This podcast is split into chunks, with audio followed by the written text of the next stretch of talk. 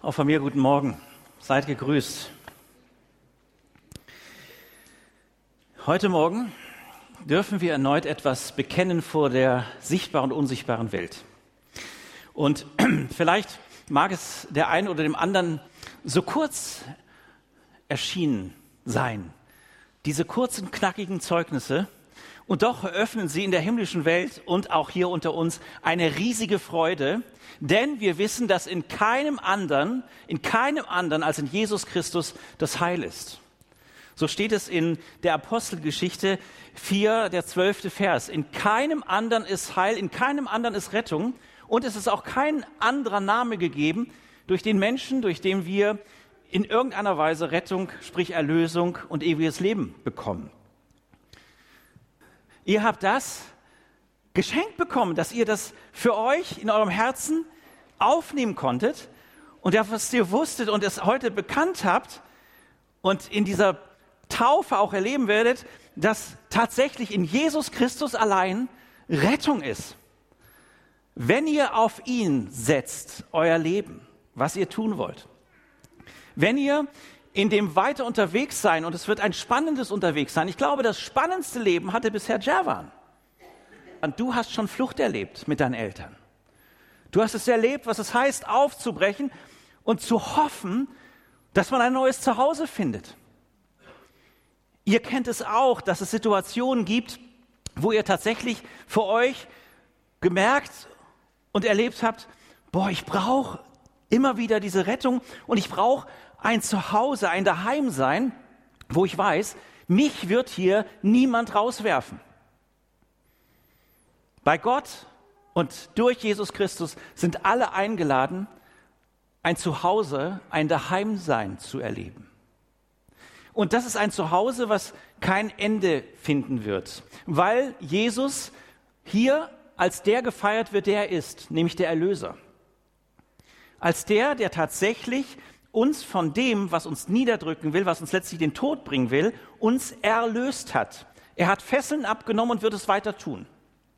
Wisst ihr, ihr werdet unterwegs sein in eurem Leben und ihr seid ja ganz jung und vielleicht sind auch einige unter uns, vielleicht ist es so eine Bemerkung, die man gar nicht sich unbedingt sucht, sondern sie ist plötzlich da. Boah, die sind aber noch jung. Können Sie was dafür? Dass Gott ihn so ins Herz gesprochen hat, und das schon vor zwei Jahren bei der Taufe seiner Eltern danach sozusagen an mir zog und sagte, ich will eigentlich auch dabei sein. Können Sie was dafür? Es ist Geschenk und Gnade. Und wir sollten, keiner von uns sollte äh, hier irgendwas an Anstrengungen, kopfmäßig oder wo auch immer diese Anstrengung passiert, äh, jetzt in Anspruch nehmen, sondern wir sollten sagen, Gott ist es, der Glauben wirkt. Gott ist es, der Glauben schenkt. Dass Glaube sich verändert, ist eine Tatsache, die wir im Wort Gottes finden. Wenn wir Leute dort vorfinden, von denen berichtet wird und die über ihr Leben weitererzählen dürfen, weil Gott sie dazu autorisiert hat im Wort Gottes in der Bibel, auf das beruht alles das, was wir glauben und sagen, da zeigt sich, dass Glaube sich sehr wohl verändert. Und wohl dem, der sagt, mein Glaube durfte wachsen. Ja, was heißt das denn? Dass der Glaube tatsächlich klein beginnt? Ich habe eine Stelle herausgesucht aus Römer 5, 5b, da steht, denn wir wissen, wie sehr Gott uns liebt, weil er uns den Heiligen Geist geschenkt hat, der unsere Herzen mit seiner Liebe erfüllt. Das ist also dieser Beginn des Glaubens, dieser Schritt zu verstehen und dann im Herzen zu sich berühren zu lassen, dass es ein Geheimnis schon ist von Gott geschenkt durch die Kraft des Heiligen Geistes. Diese Direktleitung von Gott in dein Herz. Du von dir aus, ich von mir aus, könnte mich noch so anstrengen, könnte Übungen machen, könnte, was weiß ich, für Fastenkuren machen oder sonstige Dinge. Ich könnte 15 Mal um eine Kirche rumlaufen oder Berge hoch und runter klettern und sagen, Gott, jetzt habe ich dir gezeigt, wie ernst ich es mit dir meine. Es würde kein Glauben wirken. Es wäre eine Gesetzlichkeit, es wäre dann irgendwann Tradition, es wäre irgendeine Übung, wo wir vielleicht sagen würden, oh, etwas Spirituelles. Das, was Glaube ist und Glaube bleibt, es ist Geschenk, welches wir nur annehmen können und was der Heilige Geist in unser Herz gesetzt hat. Und das ist etwas ganz, ganz Schlichtes und was ganz Geheimnisvolles. Und wisst ihr, ich mache mir manchmal Sorgen darum, ihr habt Ja gesagt heute, und ich mache mir manchmal Sorgen darum, dass manche Leute so auf dieses ganz große Erlebnis warten. Wenn so tatsächlich ein Riesenbaum direkt vor mir auf, die, auf den Boden knallt, dann weiß ich, jetzt beginnt Glauben auch bei mir. Jetzt weiß ich, dass es einen Gott gibt. Ich sage euch was. Ich sage es auch für mein Leben. Gerade die ganz großen Erlebnisse, die ich auch im Glauben haben durfte, ohne Frage, sind aber manchmal viel schneller weg als das, was im Verborgenen vorsichtig wachsen und reifen durfte. Es ist wie mit der Liebe. Oh ja, davon könnte ich euch jetzt erzählen. Das tue ich nicht. Aber glaubt mir, der, der meint, es müsste sofort da sein, diese Liebe, sofort der Glaube in Fülle, und es ist nicht zart und klein, der wird sehr schnell enttäuscht. Glaubt mir das. Wenn du dich vor deine Liebste stellst und der mehr oder weniger alles schon abverlangst, in einem Satz, dann wird jemand, der vernünftig ist, sagen, stopp, stopp, stopp, stopp, stopp, wir müssen uns erstmal kennenlernen. Gottes Wort ist da, dass wir ihn kennenlernen. Die Gemeinschaft der Gläubigen ist da, dass wir uns auf dem Weg ermutigen. Es gibt Gemeinde eigentlich nur, nur aus einem Grund, dass wir gemeinsam uns ermutigen und Gott die Ehre geben. Und ihr tut heute den Schritt in die Gemeinde durch das Geheimnis des Glaubens. Also von daher, wenn bei euch, wenn bei euch noch gar nicht so viel Explosives passiert ist zum Thema Glauben, dann feiert bleibend das, was heute geschieht. Dass nämlich ihr auf diese Liebe, die Gott ausgerufen hat, Ja sagt und dass ihr euch auf das Bekenntnis eures Glaubens taufen lasst und dass damit tatsächlich ein neues Leben beginnt und das Alte ist vergangen, siehe, Neues ist geworden. So steht es in 2. Korinther 7. Nein, 2. Korinther 5, Vers 17. Aber, könnt ihr nachlesen, aber es ist etwas, was ein, ein, eine Riesendimension hat. Und ich lade euch ein, das nicht nur heute zu feiern. Ich sage euch was.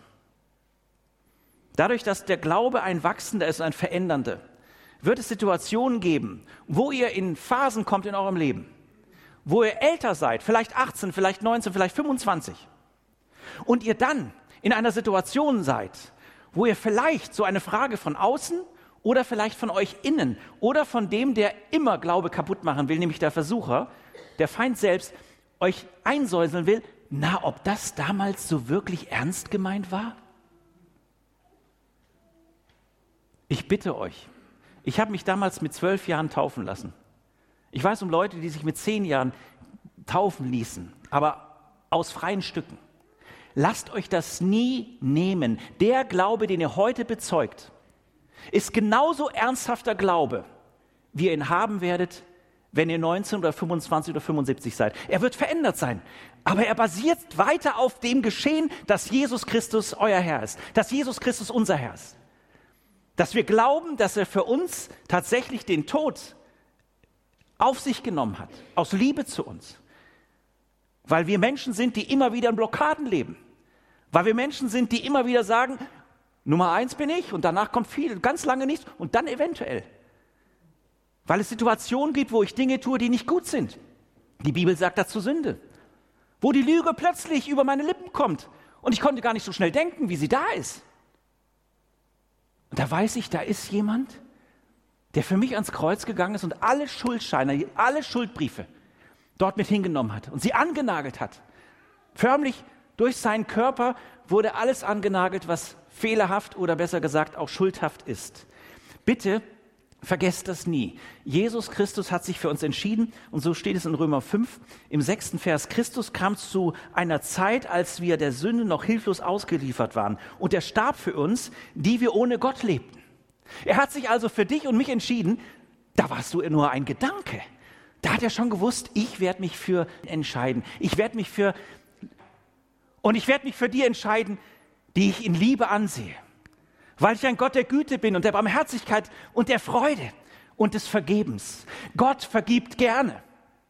Wir sollten aufhören, darüber nachzudenken, ob Gott nicht gerne vergibt. Er vergibt gerne. Ohne das könnte ich gar nicht leben. Und er liebt uns so, und hat sich zu einer Zeit für uns entschieden, als wir tatsächlich hilflos waren. Kennst du hilflose Zeiten? Wo eine Freundschaft im Wanken ist, wo du dich total alleine fühlst vor einer Mathearbeit oder vor schwierigeren Dingen, vielleicht weil Krankheit sich in dein Leben geschlichen hat und plötzlich da ist.